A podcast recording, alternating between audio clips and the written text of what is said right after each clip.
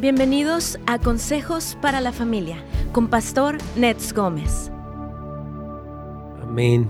Entonces aquí tenemos una pregunta de nuestro hermano Felipe Aguilar desde YouTube. Hola mi hermano querido, Dios te bendiga. Pastor Nets, ¿qué hago para que las promesas de la Biblia se hagan realidad en mi vida y disfrutar las bendiciones? Muy buena pregunta. quiero leerte un pasaje de Hebreos que me encanta muchísimo. y lo dice aquí eh, en Hebreos capítulo 6. Eh, yo lo voy a leer en una, versión un poquito más contemporánea para que le quede muy claro a nuestro hermano Felipe, porque estas promesas son gloriosas, la verdad. Y dice aquí en ah, Hebreos 6, versículo 11, ah, dice, nuestro gran deseo es que sigan amando a los demás mientras tengan vida, para asegurarse de que lo que esperan será realidad. Él entonces, eh, dice, entonces no se volverán torpes ni indiferentes espiritualmente. Dice, en cambio, mire bien, hermano Felipe, seguirán el ejemplo de quienes gracias a su fe y perseverancia heredan las promesas de Dios. Entonces, eh, hermano Felipe, ah, se requiere fe y perseverancia. Fe en el Señor y la perseverancia. Y casi yo quisiera citarle a usted Colosenses 1.9, porque Pablo oraba, Señor, te pido por este grupo de creyentes en la ciudad de Colosa, para que ellos puedan eh, crecer en el conocimiento de Dios y tener inteligencia y sabiduría espiritual, a fin de que sean perseverantes. Eh, dice un poco más de cosas ahí del 9 al 11 del capítulo 1 de Colosenses, pero básicamente lo que quiero decir es que las promesas de Dios están dadas en un contexto. En muchas de ellas tienen condiciones, como muchas promesas, ¿verdad? Eh, que, que, nos habla, por ejemplo, si hicieres esto, entonces Dios va a dar lo otro. Por ejemplo, honra a tu padre y a tu madre para que te vaya bien y seas de larga vida. Yo quiero que me vaya bien y que, mi vida sea larga en la tierra. Bueno, entonces el requisito que Dios pide es honra a tu papá y a tu mamá. Entonces, las promesas muchas días obviamente tienen condiciones, pero el escritor de Hebreos dice que debemos tener fe y paciencia y tenemos que conocer la voluntad de Dios, porque no solamente quiero tener a Dios como una especie de genio de la lámpara. A ver, dame esto y dame el otro. Dios no es un ídolo, Él es un padre. Es como si su hijo, hermano Felipe, lo viera nada más. Dame, y dame esto, y dame el otro, y dame aquello. Entonces, las promesas están en contexto de una relación con Dios. Así que quiero animarle que con fe, con paciencia, con conocimiento de Dios, herede las promesas y le dé gloria al Señor por eso. Suprimimos aquí a nuestro hermano Marco, eh, este, Alberto. Aquí nos está preguntando de Marcos 9, 42. Así que vamos para allá. Marcos capítulo 9, eh, versículo 42 dice la nueva traducción viviente, mm, si tú haces que uno de estos pequeños que confían en mí caigan en pecado, sería mejor que te arrojaran al mar con una gran piedra de molino atada al cuello. Si tu mano te hace pecar, córtatela. Es preferible entrar en la vida eterna eh, con una sola mano que en el fuego inextinguible del infierno con las dos manos. Este, dice, si tu pie te hace pecar, córtalo. Es preferible entrar en la vida eterna con un solo pie que ser arrojado al infierno con los dos pies. Entonces, básicamente mi hermano eh, Alberto está hablando de, porque dice que se refiere al perdón, odio, intriga, mentira, perdón. Estoy bien, no, no, no, hermano querido, no se refiere a eso. Mire, número, la primera parte del versículo 42 se refiere a cuando alguien es tropiezo. Es decir, que yo, por ejemplo, como pastor, vivo una vida doble.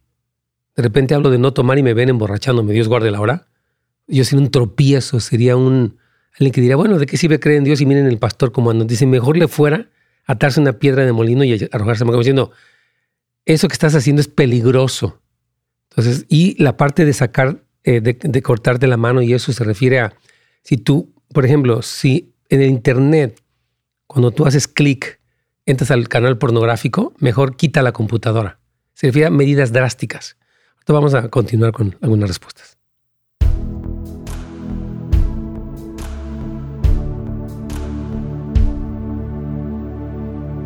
Pastor.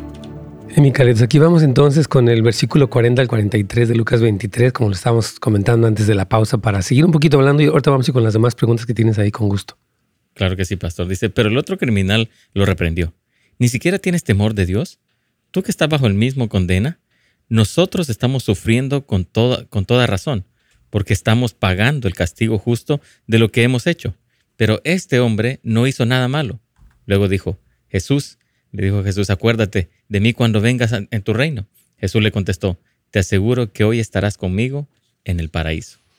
¡Wow! ¡Qué impresionante! Miren, este hombre, eh, ladrón, que estaba siendo crucificado, obviamente por su crimen, eh, tiene una conversación tan interesante, porque eso nos habla de que su corazón, a pesar de las malas decisiones que había tomado, estaba respondiendo bien.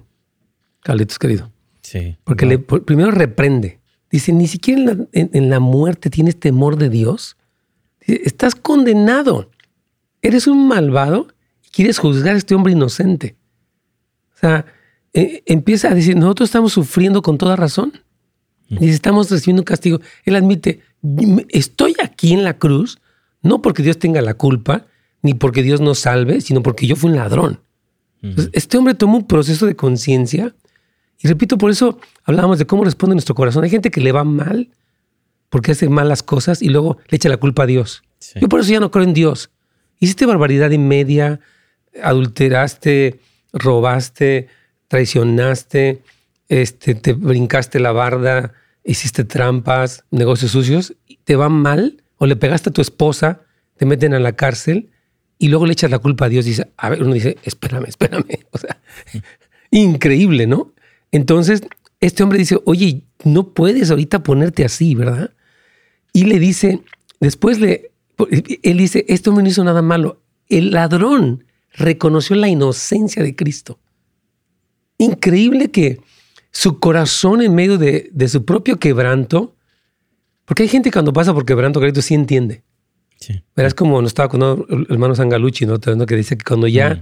a causa de su pecado, le fue como en feria, iba a perder su matrimonio porque se dejó llevar por la pornografía, se metió en la prostitución y empezó a, y digo, Señor, yo, estoy, yo me merezco lo peor, pero si tú me salvas, eh, yo, te, yo te voy a servir. O sea, él estaba admitiendo, yo tengo la culpa del deterioro matrimonial y mi, mi respuesta es regresar a Dios, ¿verdad? Entonces, eh, este, este tipo de personas que pasan por quebranto y aprenden, qué bendición, Carlitos, que la gente cuando le pasa algo, como el hijo pródigo, ¿no? Le fue súper mal por egoísta, por malagradecido, por desorganizado, por todo lo que él hizo, pero después se dice, ¿sabes que Yo estoy loco. Dice que él volvió en sí diciendo, oye, estoy mal. Entonces, tenemos que tener cuidado, hermanos amados, de que en medio de las crisis de la vida, no nos hagamos las víctimas. Este mundo le encanta volver a todo mundo las víctimas de todo. ¿Verdad? Estoy haciendo un negocio sucio, pero quiero que me legalices. Mm. Estoy vendiendo marihuana y ahora quiero que me... estoy vendiendo LSD y cristal, que es una droga destructiva, y quiero que me hagas legal y el, pueblo, y el gobierno dice, sí, yo te voy a dar a, ti, te voy a dar gusto, ¿no? Increíble. Pues este hombre tenía conciencia. Ahorita voy, a seguir hablando un poquito más de él. Pero vamos a las preguntas que tienes ahí. Claro que sí. Vamos con la llamada de Francisco, que está aquí en línea. Vamos con Francisco. Hola Francisco, ¿cómo está usted? Bienvenido. Ah, muy bien, gracias a Dios, pastor. Dios lo bendiga. Igualmente, mi hermano querido. Dígame su pregunta. Uh, ¿Sabes que yo tengo una pregunta? Hace como un mes fui a México y, antes de irme mi madre me había dicho que, tiene tres propiedades, ¿verdad? Y una era para cada quien de nuestros hijos varones, de sus hijos varones. Y y me dio papeles para que yo llegando legalizara la mía. Pero dos hermanas, una vive en México y una vive acá, hablaron con el resto de los hermanos y los pusieron en contra mía, diciendo que yo amenazaba a mi mamá que me diera eso y que mi mamá no me lo quería dar. Hmm. Y yo me ofendí mucho por, la, por la forma, me, ofendió más que dijeran que yo amenazaba a mi mamá al, a lo que, al valor de la propiedad, porque la propiedad no vale gran cosa. Y entonces yo me ofendí y les mandé mensajes y ellas se ofendieron también, pero los mensajes que yo les mandé no eran ofensivos, simplemente eran, les decía, yo no quiero nada, no quiero nada porque si están diciendo eso, no quiero que, se diga eso de mí, entonces la propiedad no la quiero. Y no, no llegué a cabo el proceso, pero ellas se ofendieron mucho. Entonces, lo que pasa es que eh, manipularon a mis hermanos que viven acá al, resto de, las hermanas y, entonces yo me rendí y corté relación con ellas. Mm. Hice bien o hice bien porque yo traté de aclarar las cosas. Y algunos entendieron porque somos varios hermanos y algunos no. Entonces, hice bien o, estoy actuando de mala manera. Mm, gracias, hermano, por su sinceridad, hermano Francisco, y por su pregunta, que creo que es muy sincera y usted quiere hacer lo correcto. Obviamente, en nuestra carne es, hay un una gran, gran malestar, ¿no? Por el hecho de que, como que decimos, yo ni estaba buscando, o sea, y, lo veíamos ayer también una de las preguntas que hizo una, una de las personas acerca de cómo a veces cuando hay intereses monetarios de por medio, las personas son capaces de ignorar la consanguineidad y con tal de sacarse y quedarse con las cosas. Así es, ¿verdad? Eh, eh, vivimos en un mundo que es así. Pero yo creo el que nosotros no vamos a ser víctima de la ¿cómo le diré? De esas cosas. O sea, usted, por ejemplo, ya se, ya les dijo, yo no quiero nada, ¿verdad? Y está tratando de limpiar su nombre porque obviamente es una difamación. Yo quiero leerle una promesa a mi hermano que dice eh, en, en el Salmo 37, versículos 5 y 6, dice, entrega al Señor todo lo que haces, confía en Él y Él te ayudará. Él hará resplandecer tu inocencia como el amanecer y la justicia de tu causa brillará como el sol de mediodía. O sea, Francisco, no se defienda. Es difícil porque uno quiere decir, oye, no inventen. Está diciendo que yo manipulé a mi mamá y que yo la, presioné, lo que fuera. Yo, ok, usted ya lo explicó. Ellos siguen porque obviamente hay intereses de por medio, pero usted no va a responder a eso. Va a decir, ok, yo ya expliqué, ellos están desesperados por quedarse con las cosas y bueno, que hagan lo que quieran. Ayer yo hablaba de un versículo donde Pablo dice, ¿por qué no sufren la injusticia? O ya, pues quédense con eso, no. Yo no soy una persona desesperada por cosas materiales. Me interesan más ustedes, son mi familia. Entonces usted ya lo hizo. Ahora, esta difamación que le están haciendo, encomiéndela a Dios, hermano. Diga, Señor, tú eres mi defensa. Yo no voy a entrar en este frustración y resentimiento, porque la Biblia dice, no seas vencido de lo malo, sino vence cuando viene el mal. Ok, ustedes me quieren difamar, yo voy a confiar en Dios y Dios va a sacar a luz lo que pasó realmente. Ana Francisco, ¿qué piensa de eso? Y, sí, es, correcto. Lo que usted me está diciendo, eso estaba tratando de hacer. Bien. Pero a veces, el, no sé si es sentimiento o coraje que me gana, me gana y, pienso mal, porque mi hermana, la que vive en México, una vez en México, las dos que hicieron el problema y otra aquí en Arizona, la que vive en México ya, me, ya hemos ¿Sabe qué pasa, mi hermano querido? Yo voy a decirle algo. Siento que lo que nos pasa es que a veces no confiamos en Dios completamente. Decimos, mm. no creo que Dios me vaya a defender y no creo que Él vaya, porque el Señor dice, mierda, no te desquites, yo, yo me encargo. Pero a veces decimos, no, o sea, yo me voy a encargar y yo les voy a decir, y, porque nuestra carne reacciona así, pero cuando confía en el Señor, pero tú eres el juez, tú eres el, justo. Entonces yo descanso. Yo quiero animarle que descanse en Él, hermano, porque usted no va a vivir amargado, ni enojado, ni resentido con nadie. Usted ama a Dios. Usted está para bendecirlas a ellas aún en su quebranto. Voy a una pausa, Francisco y regresamos con usted.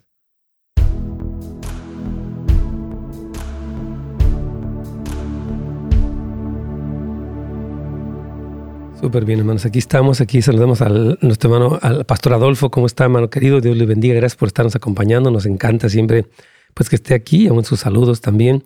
Mana Quispe también, que siempre está aquí puestísima. Eh, Mana Miriam también está aquí. Este, y ya, bueno, ya corregimos ahora sí, gracias a Dios, el, el asunto que pasó. Ya no sabemos qué estaba pasando, pero lo bueno que ya se corrigió. Pero sí, yo, yo creo, hermanos, que, mira, yo voy a explicarles algo. Yo creo que Satanás, que es el promotor del, él es el acusador de los hermanos, quiere ponernos en situaciones así. Y a veces los cristianos caemos. Por ejemplo, sabemos que están mintiendo contra este varón Francisco, pero también sabemos que Dios dice que Él es nuestra defensa. Y que aquí, como lo leímos, esta promesa increíble, que Él hará resplandecer tu inocencia. Cristo fue difamado horriblemente por todos los religiosos, etc. Y él no empezó a ofenderse. Yo, yo así no soy. Nada. Entonces yo creo que sí, nuestra confianza en Dios nos permite estar encima de todo eso. Muy bien. Aquí está nuestra hermana este, Sofía, desde Puebla, hermana querida. Un saludo hasta Puebla, querida. Mi, mi mami vive allá, mis hermanas. Un saludo a todos los amigos que nos ven de la Puebla Lairosa, le llaman. Hermoso lugar. Me encanta la ciudad de Puebla. Hola, pastor, la familia de mi esposo son muy burlones. Yo no, yo, me, yo no me llevo con ellos por lo mismo, pero mis hijos sí. Y luego hay cosas que no me parecen que, no me parecen que hago. Y luego hay cosas que no me parecen que hago. No entiendo muy bien, pero Uh, ¿qué hace? Ya entendí que no le ya entendí qué hago. es como que falta una coma y una. Ok. Mire, yo creo que hay que tener mucho cuidado porque esas maneras burlonas se aprenden. Si el burlón enseña que todos se burlen, ¿verdad? Y sus hijos se llevan con ellos y luego hay cosas que obviamente no le parecen. Entonces yo creo que usted como mamá eduque a sus hijos, mi hermana Sofía, por favor. O sea, Sí, me dijo, es correcto, es una broma de repente, de buen gusto, como para aligerar las cosas, qué sé yo. Pero ya de ahí a burlarse del defecto de alguien, burlarse de cosas, y es otra cosa. Yo, yo, yo me encargaré de enseñarle a mis hijos, sin tratar de meterles como algo en contra de, sus tíos, ¿verdad? Pero más bien como decirles, eso es, así no somos nosotros, ¿verdad? Y decirle, por ejemplo, lo que dice el Salmo 1, ¿no? Que bienaventurado el varón que no anduvo en camino de pecadores, ni a, dice, ni en silla de escarnecedores se ha sentado. Dándome consejo de malos en camino y luego en silla, de burlones. Entonces, si hijos, el ser burlón no es bueno. Y yo creo que la influencia más grande, hermana Sofía, la influencia más grande la tiene usted. O sea, la familia de su esposo, que son burlones, no tienen tanta influencia como la que usted tiene. Con su ejemplo, su amor, su instrucción, usted los puede guiar, hermana Sofía. Así que siga siendo un ejemplo y siga instruyéndoles para decirles, ¿sabes qué? Ellos, por ejemplo, digamos, le, hacen broma a ellos y los muchachos contestan. No contesten, no se metan en esta eh, contienda o en esta actitud. Vamos a continuar aquí con Radio Inspiración.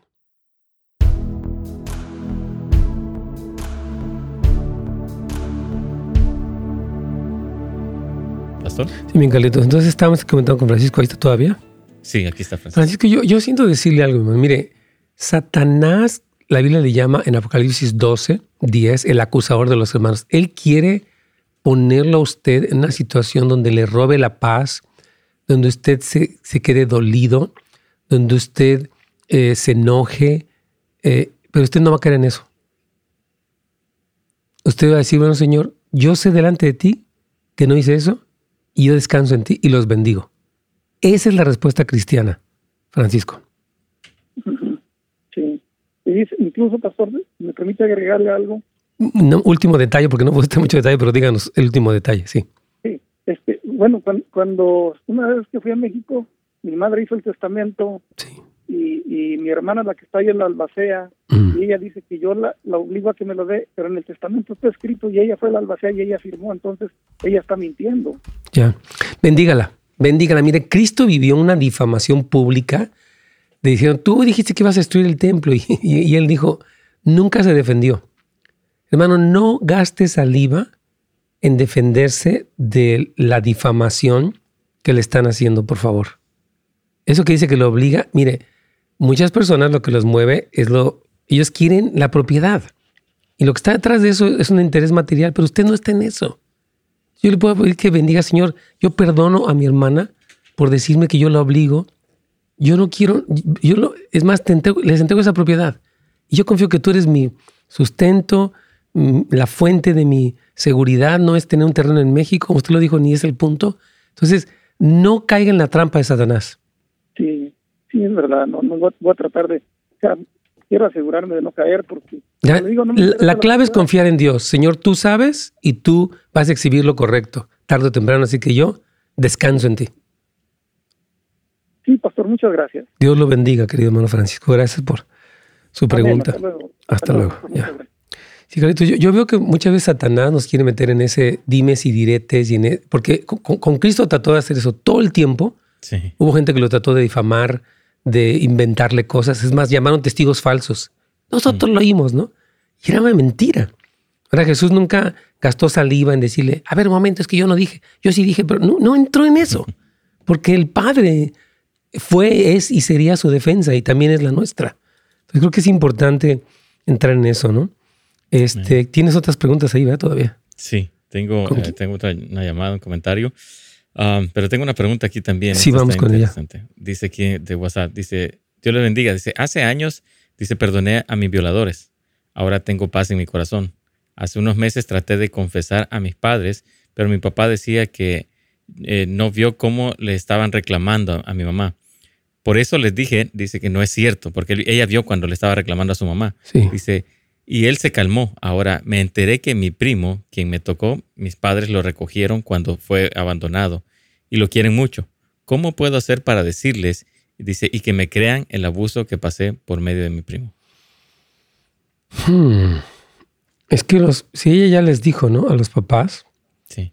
Y los papás deciden no creerle y abrazar o recibir a este muchacho o este hombre, no sé qué edad tenga, que a pesar de que usted es su hija, eso habla muy mal de los padres. Entonces, ella no puede hacer nada más que bendecir a todo el mundo y a perdonarlos.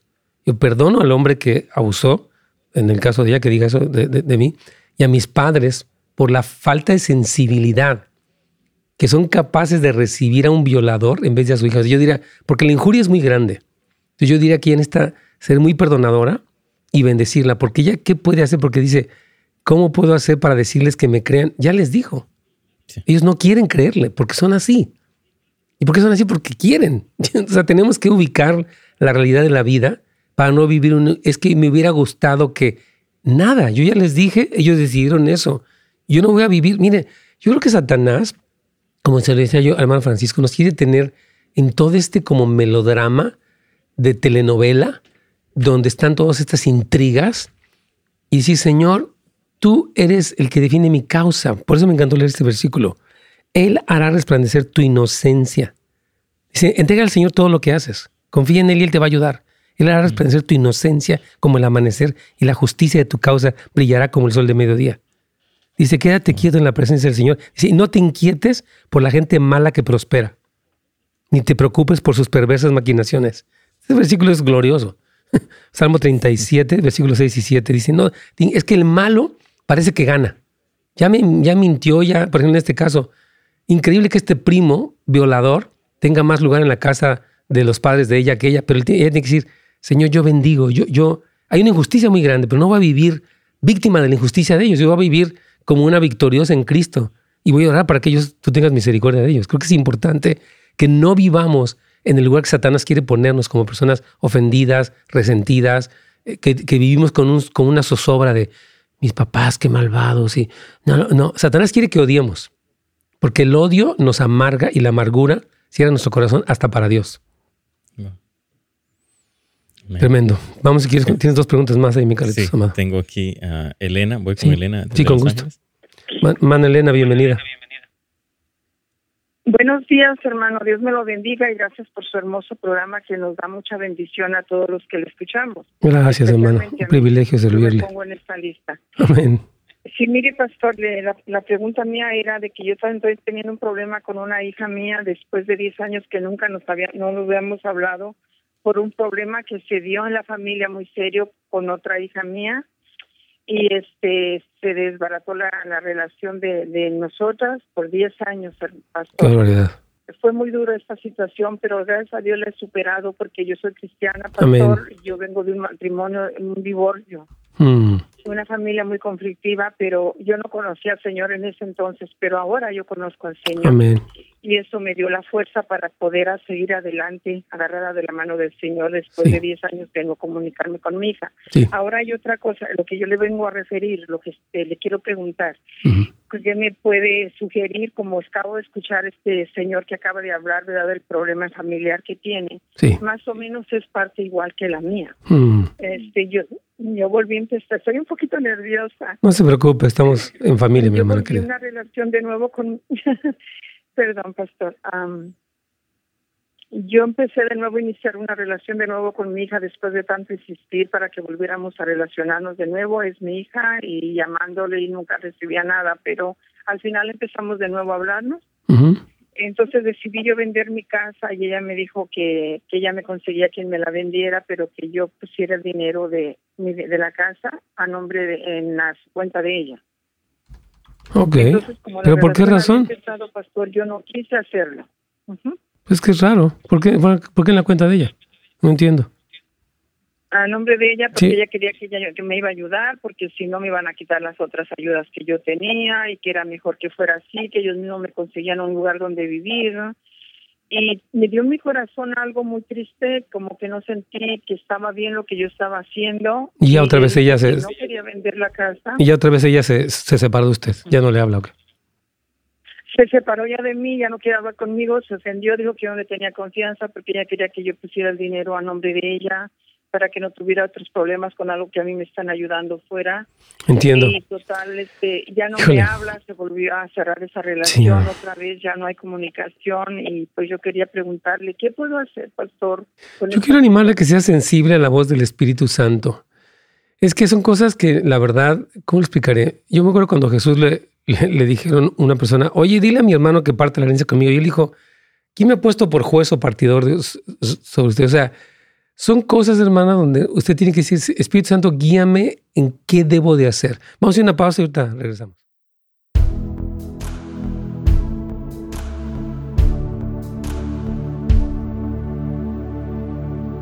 Tenemos una pregunta interesante. Nuestra hermana Nancy dice lo siguiente. Pastor, buenos días, buenos días, hermana. Dice, un saludo. Tengo una pregunta. Cuando mi esposo cometió adulterio, mis familiares más cercanos me dijeron de una vez te decimos que no le vamos a dejar de hablar a él. yo les dije, claro, es su decisión. A los dos o tres días de eso mi esposo me comenta que ellos lo invitaron a comer y a jugar dominó y casi casi a festejar su decisión. Yo me enteré y decidí alejarme de ellos porque sentí que ellos no respetaron mi dolor ni el de mis hijos. Hoy entiendo que yo no tengo el poder de hacer que lo piensen lo contrario. Bien, bien, bien, bien. Va usted Luego hablar y luego escribir está muy bien. Hoy Dios me ha restaurado y oro por ellos. Bien hecho y los bendigo. Pero ¿cómo me puedo poner a cuentas con ellos? ¿Ponerse a cuenta de qué? No, hermana, no, no le veo ningún caso. Ponerse a cuenta de que si usted les hubiera hecho un daño, donde yo me enojé y les rompí los vidrios, bueno, voy a repararlos. hermana amada, no le veo caso que usted se ponga cuentas. Dice la Biblia, en cuanto usted de vosotros sabe con ellos, usted puede orar por ellos y bendecirlos y si un día está en un hospital, les lleva un, pastel o lo que sea, no sé, los atiende. Si usted está en una comunicación abierta, pero no tiene que decirle, es lo que decíamos, no, perdóneme porque cuando mi esposo adulteró casi lo festejaron. O sea, no, está raro, ¿no? Entonces, no, hermana querida. Hace poco me los encontré y portaron muy súper groseros. Así son. Ellos son así. Ellos son capaces de solapar el pecado de su hermano y no les importa nada. Así son. Hay que aceptar la realidad de que hay gente que es así, no para odiarla ni para hablar mal de ella. No hable mal de ellos. Para decir, Señor, ¿cuánto te necesitan? ¡Wow! Perdónalos. Qué triste que no piensen, etc. Ahora dice, son familiares muy cercanos y cómo debe ser mi comportamiento cuando los vea. Bendecirlos. Hola, buenas tardes. Y si se voltea la cara, pues ni modo. Dice la Biblia, en cuanto esté, o sea, que nosotros como cristianos bendecimos porque estamos libres de las ofensas. ¿Debo tocar el tema o aclarar la situación? No creo. No creo más. ¿Para qué? No lo van a aceptar. No, hermana querida, no, no creo que deba usted buscarle más. Diga al Señor, como le decía yo al hermano Francisco, Señor, mm, las cosas, injusticias que sucedieron están en tus manos y yo de mi parte voy a aportarme bien con ellos. Si están enfermos, voy a ayudarles a orar por ellos. Nada más. No podemos controlar lo que otras personas hacen o deciden hacer. No tenemos ese poder. Eso sería codependencia. Una vez lo hablamos en nuestro taller de codependencia. Bueno, Noah dice, muchas gracias, Pastor Gómez, por estos temas relacionados con la sanidad anterior. Me están siendo de mucha ayuda. Sí, gracias, Noah. Tenemos un curso que se llama Sanando Heridas del Alma, que tiene un poquito que ver con lo que estamos hablando ahorita. Si usted gusta saber ese curso, es on demand. Usted puede todavía suscribirse y verlo. Son 22 clases, 22 videos con temas específicos y una secuencia para que usted pueda aplicarlo en su vida y oramos que muchos puedan tener del, cuerpo de Cristo, experimente sanidad y libertad como la de Noah, como la de muchos otros, porque Dios nos quiere libres, libres de ofensa, libres de resentimiento, de amargura, de como ese dolor en el alma, ¿no? Estoy dolido, ¿no? Porque ahorita que estamos escuchando las preguntas, la gente, de verdad, yo he visto que uno demuestra lo materialista que es. No me importa que seas mi mamá o mi hermano o quien sea quiero la lana. Y así, así es la situación. Y, uno tiene que decir, Señor, revélales la grandeza de Cristo, porque hay, que es, hay cosas que son mucho más valiosas que el dinero, obviamente. Bueno, José María, un saludo, ahí está Montevideo. Mi hijo nació con un síndrome de Down. Mi padre siempre me dice, si tu Dios existe, ¿por qué tu hijo nació así? ¿Cómo puedo responderle? Decirle, mi hijo es una bendición para mí. El hecho de que sea Down síndrome no quiere decir que sea despreciable o que sea inferior, nada. Este hijo es una bendición yo voy a crecer como persona y no voy a reclamarle a Dios. Voy a decir, Señor, tú eres Dios y tú vas a utilizar este hijo para tu gloria. Yo le diré eso a mi papá. Aquí vamos en nuestro último segmento.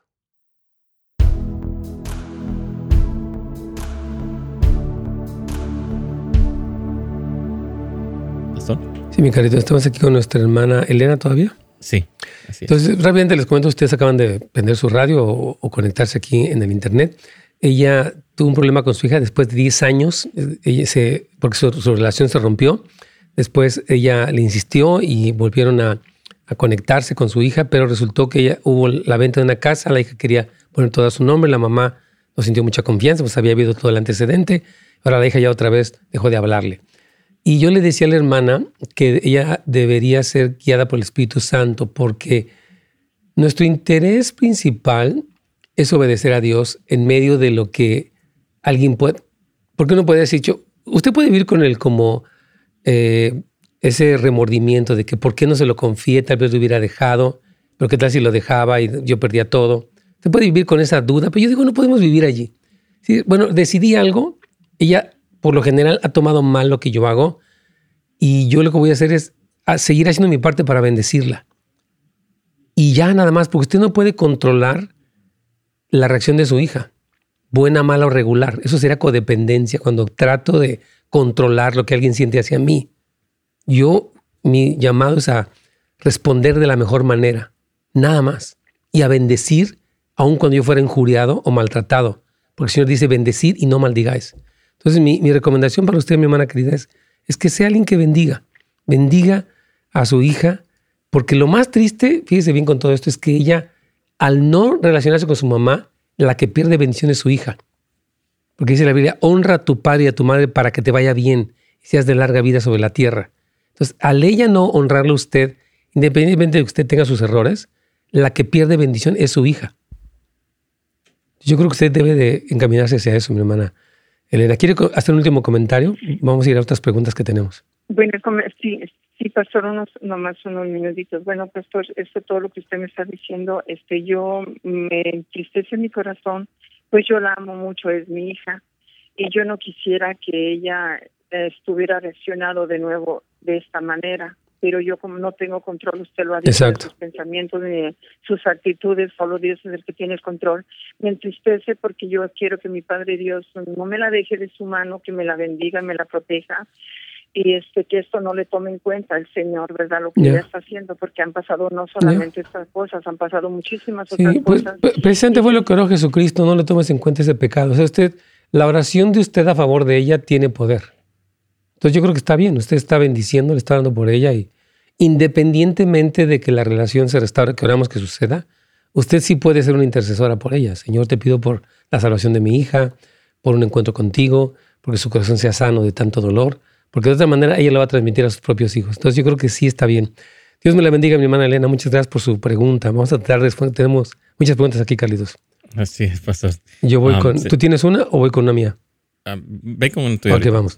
¿Cómo responder o qué hacer si se descubre que un esposo tiene búsqueda de mujeres exhibicionistas en redes sociales? ¿Es natural como esposa sentirse traicionada? Por supuesto. Manabi, mire, eh, un hombre que es adicto al sexo y a la pornografía, pues está mal, ¿verdad? Y entonces usted, lógico que se sienta mal, y yo creo que yo hablaría con él, decirle, mi amor, tú necesitas ayuda, yo quiero ser tu amiga, esto que tú haces no está bien este, y yo quiero apoyarte si tú quieres salir, ¿verdad? O sea, ella debe de, siempre la primera respuesta es el beneficio de la duda. O sea, tienes una lucha, quiero orar, quiero apoyarte. Ya la segunda es cuando él dice, no es, a mucha gente lo niega, no es cierto, ¿cuál? No dice nada, era clásico. Entonces, si, si, él va a ese lugar, decirle, bueno, mientras tú no reconozcas, tú continúas en eso, pero aquí estoy yo para apoyarte. O sea, y hay que ver hasta dónde trasciende esto, porque el problema es que estos pecados van creciendo, van, La pornografía nunca se queda estática. La gente consume pornografía más gráfica, más grotesca y lo lleva a lugares muy destructivos. Entonces, ore por él y aún resuelva su sentimiento para no vivir enojada, sino enfocada en lo que Dios quiere. En el nombre de Jesús. ¿Tienes, ¿Tú tienes otra pregunta ahí de WhatsApp, ¿verdad, Carlitos? Sí, tengo una pregunta aquí de WhatsApp y dice aquí esta pregunta. Dice, buenos días, pastor. Dice, mi hermana tiene mucho odio en contra mía y aunque le, he tratado de hablar y, reconciliar con ella, siempre sale con muchísimos insultos y acusaciones. Tanto que me da miedo volver a intentar, puesto que me duele mucho todo lo que dice y su rencor. Le he pedido perdón y he preguntado qué quiere que haga por ella y dice que no sabe. Y, Pero ella dice que no sabe. Y siguen sus insultos y maltratos. Yo le he dicho que cuando podamos hablar sin insultos, entonces me comunicaré con ella. Pero no sé si intentar otra vez, dice Yo creo que tiene que dejarla, ¿no? Porque, y tiene que seguir nuevamente la guianza del Espíritu Santo. O sea, porque vemos que su hermana está fuera de control, muy ofendida. Lo que yo he dicho, Satanás es el que promueve las acusaciones. Él le llama, la Biblia le llama el acusador de los hermanos. Él vive día y noche acusando. Tu hermana te hizo, odiala, no es posible, ¿cómo cree? Y, la gente vive bajo esa opresión satánica del resentimiento. Entonces ella no puede hacer nada más que bendecirla. Señor, perdónala. Señor, ayúdala. Señor, muéstrale tu amor. Señor, porque una persona, dice la Biblia, mirad que alguno de vosotros deje de alcanzar la gracia de, Dios, que brotando una raíz de amargura, dice, mirad por vosotros mismos. Dice que brote una raíz de amargura que dice, les estorbe, dice, porque dejas de alcanzar la gracia de Dios. Esta amargura nos estorba y contamina a muchos, dice Hebreos capítulo 13. Entonces es muy peligroso el que ella viva así. Yo oraría por mi hermana, pero no podía controlar lo que ella es. Ella, hay gente que le gusta vivir enojada, porque el vivir como víctima le da poder, le da un, un sentimiento de ventaja. Entonces, por eso ella tiene que decir, bueno, yo la voy a bendecir. Nada más, no puedo hacer nada por ella. Entonces, intentar otra vez, a menos que el Espíritu Santo la guíe, pero ¿para qué exponerse al mandato de una persona cruel? No le veo el caso, Carlitos. Así es, pastor. Wow, sí. Necesitan salir de esto, ¿no? Y, como tú dices, orar al Espíritu Santo. Sí, totalmente. Dice aquí nuestra hermana uh, Ibe, trato de enseñar a mi niño que respete a su abuelo. Mi papá le gusta jugar con mi niño. Se acabó el tiempo, ¿verdad? Sí, sí es, pastor. Ni hablar, Carlitos. No pudimos avanzar mucho, pero yo creo que sí es, importante este tema porque hay muchas preguntas, Carlitos.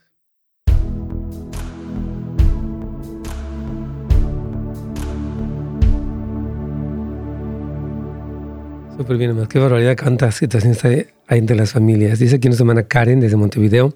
Dice, mi marido fue infiel con una amiga mientras yo estaba operada y debido a eso no podía tener relaciones. Él dijo que tuvo que hacer eso, no fue eso, para salvar nuestro matrimonio porque según él tenía solo dos opciones, ser infiel o pedir el divorcio. No puedo creer. El cinismo. imagínense, o te soy infiel o me divorcio, escoge. De veras, esto está como para... Ingrid, yo le diría, yo creo que es bueno que te vayas y hagas lo que quieras hacer. Yo le diría, yo respeto para que tú tomes las dos opciones, pero yo no voy a seguir aquí. Ay, si no, no voy a seguirme exponiendo un hombre que justifica su adulterio con mi amiga mientras estoy operada, alegando que sí, que o se divorcia. Imagínense qué nivel. Que Dios perdone a este hombre. Yo, hermana, yo creo que yo me limitaría mi exposición a un hombre tan destructivo. Decirle, ¿sabes qué? Haz lo que quieras. Vete con otra y divórciate o lo que quieras, pero yo no voy a estar expuesto a ti porque esto es injusto, esto es indignante, esto no está bien.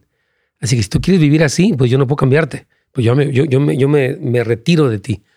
Entonces marque una distancia, hermana. Yo le recomiendo el libro de El amor debe ser firme, del doctor James Dobson. Está disponible en Amazon, donde pueda, en la librería cristiana de allá de, de Uruguay debe haber El amor debe ser firme, doctor James Dobson, porque no es posible que un hombre se plantee, oh, escoge, a ver, o te soy infiel o me divorcio. Pues mejor que sí bueno, hermanos, Dios me los bendiga. Da hasta risa una postura así. Pero hermana, Dios me la ayude mucho. Hermanos, gracias por habernos escuchado el día de hoy. Mañana, primeramente, yo sé que estaremos en su programa Buenas Nuevas para la Familia. Recuerde, está este, netsgomez.com para que usted vea acerca de nuestro curso Sanando Heridas del Alma y también Houses of Light o casasdeluz.la casasdeluz.la. Hay muchos recursos para usted. Dios me los bendiga. Gracias por sintonizarnos. Para más información y otros programas, visite netsgomez.com.